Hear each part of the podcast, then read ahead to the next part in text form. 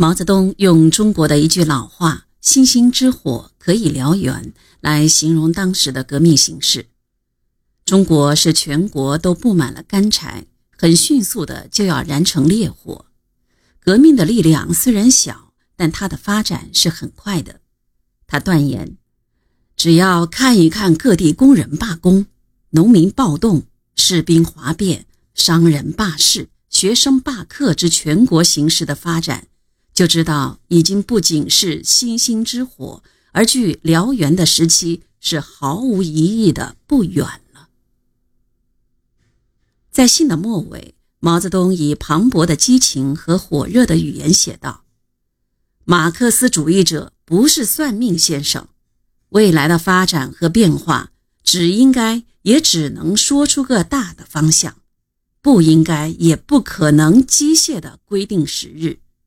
但我所说的中国革命高潮快要到来，绝不是如有些人所谓有来到之可能那样完全没有行动意义的、可望而不可及的一种空的东西。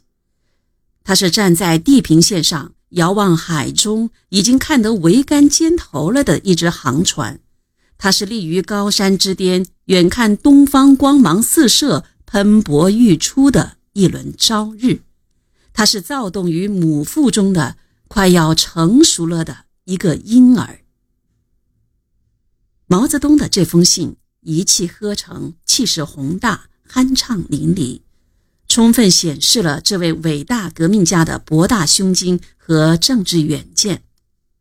毛泽东在信中提出了独创性思想，不仅回答了中国红色政权为什么能够存在和发展的问题。而且找到了中国革命在城市中被强大敌人所击败，无法以城市为中心取得全国性胜利条件下的发展规律，得出了党的工作应当以乡村为中心，中国革命应当走以农村包围城市的马克思主义的结论。它标志着毛泽东关于中国革命道路理论的形成。毛泽东在信中直抒胸臆，披肝沥胆。批评时毫不容情，用词却非常委婉，还特意把林彪的悲观思想与单纯军事观点和流寇思想做了区别，期盼之心溢于言表，足见对林彪的信任和关怀。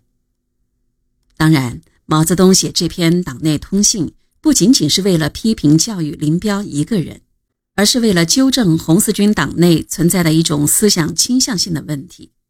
所以，毛泽东写毕这封信后，不仅把信送达林彪，还要求红四军政治部把这封信公开印发，供全军阅读和学习，以教育红四军所有党员和广大干部战士。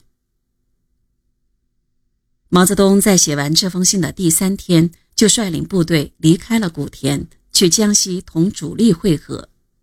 这篇文章问世后，经历了颇不平常的命运。林彪写信给毛泽东是要求进步的，希望毛泽东对他提些批评意见。这件事情本身也是符合党内组织生活原则的，是有积极意义的。